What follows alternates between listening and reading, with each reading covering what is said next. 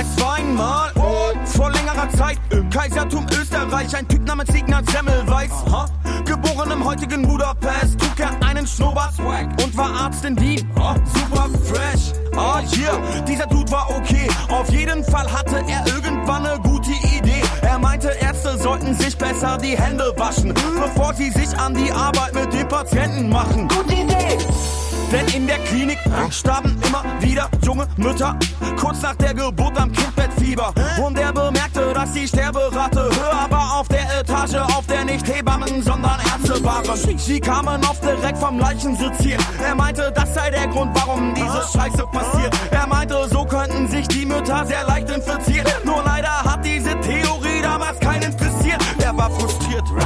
Die meisten seiner Kollegen meinten so sinngemäß, er solle aufhören, Scheiße zu reden. Spekulativer Unfug. Ja, das sagten sie so, als man begriff, er hatte recht, war er zwei Jahre lang tot. Oh. Guck, wir sind die klügsten Geschöpfe. Kenn keine klügeren Köpfe. Guck mal. Guck doch mal, wie klug wir sind, jetzt guck doch mal, wie. Wir sind alle super klug. Wir sind alle super klug. Guck, wir sind die Krönung der Schöpfung. Guck wir sind die schönsten Geschöpfe. Guck doch mal, wie schön wir sind, jetzt guck doch mal, wie. Wir sind alle wunderschön. Wir sind alle wunderschön.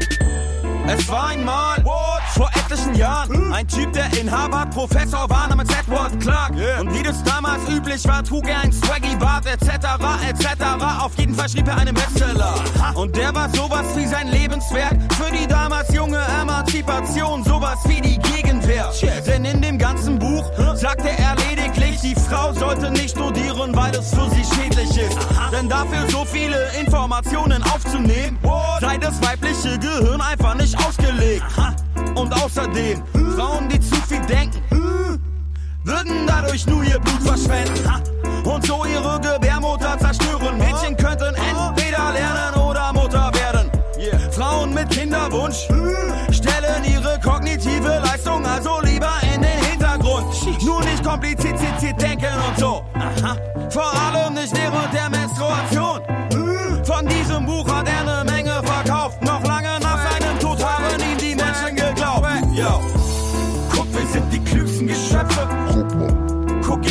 keine klügeren Köpfe. Guck mal. Guck doch mal, wie klug wir sind. Jetzt guck doch mal, wie. Wir sind alle super klug. Wir sind alle super klug. Guck, wir sind die Krönung der Schöpfung. Guck mal. Guck, wir sind die schönsten Geschöpfe. Guck mal. Guck doch mal, wie schön wir sind. Jetzt guck doch mal, wie. Wir sind alle wunderschön. Wir sind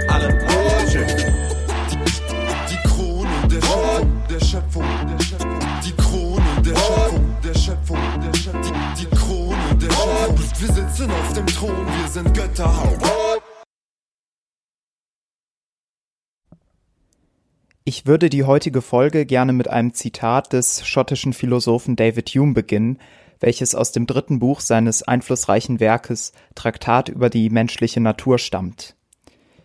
In diesem schreibt Hume, wenn wir unsere Studierstube verlassen und uns in die allgemeinen Angelegenheiten des Lebens mischen, so scheinen die Ergebnisse jener Überlegungen dahin zu schwinden, wie nächtliche Gespenster beim Anbrechen des Morgens, und es wird uns schwer, auch nur den Grad der Überzeugung festzuhalten, den wir mit Mühe erlangt hatten. Hume schildert an dieser Stelle, wie ich finde, sehr schön den Gelehrten in seiner Studierstube, der sich schon längere Zeit mit abstrakten Problemen abmüht, die er irgendwie nicht lösen kann, und dann irgendwann ist dieser verzweifelte Mensch von seiner Tätigkeit ermüdet und verlässt die Studierstube. Und was passiert dann? Ja, alles das, was ihn eben noch geplagt hat und worüber er sich den Kopf zerbrochen hat, das fällt nun auf wundersame Weise von ihm ab.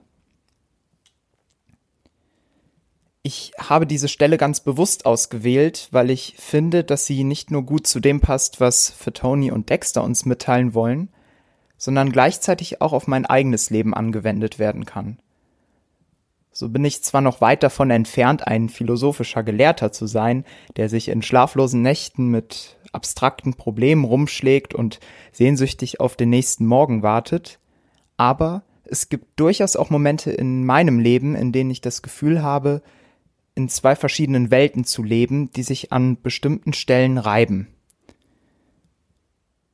Ich denke, dass für Tony und Dexter uns in ihrem Song unter anderem eine Geschichte des menschlichen Hochmuts erzählen wollen.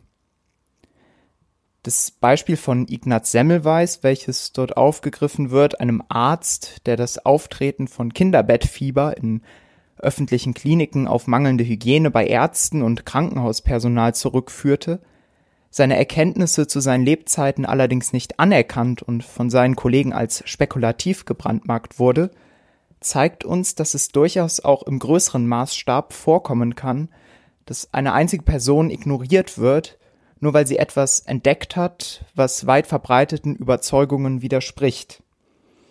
Vielleicht fallen euch ja noch weitere Beispiele ein.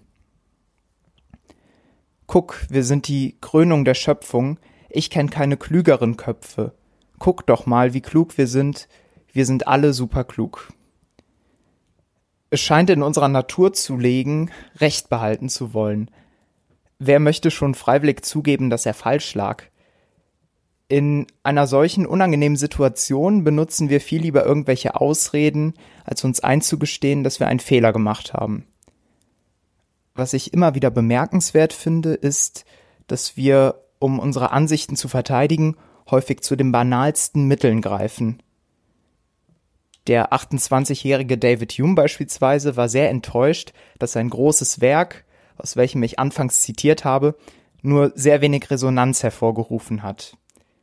Er hat dann versucht, den Absatz seines Buches auch dadurch noch einmal zu steigern, dass er eine Rezension verfasst hat, in der er auf die großartigen Innovationen dieses Schriftstellers hingewiesen hat, aber letztendlich ähm, führte diese Rezension auch nicht zu einer stärkeren Lektüre des Traktats.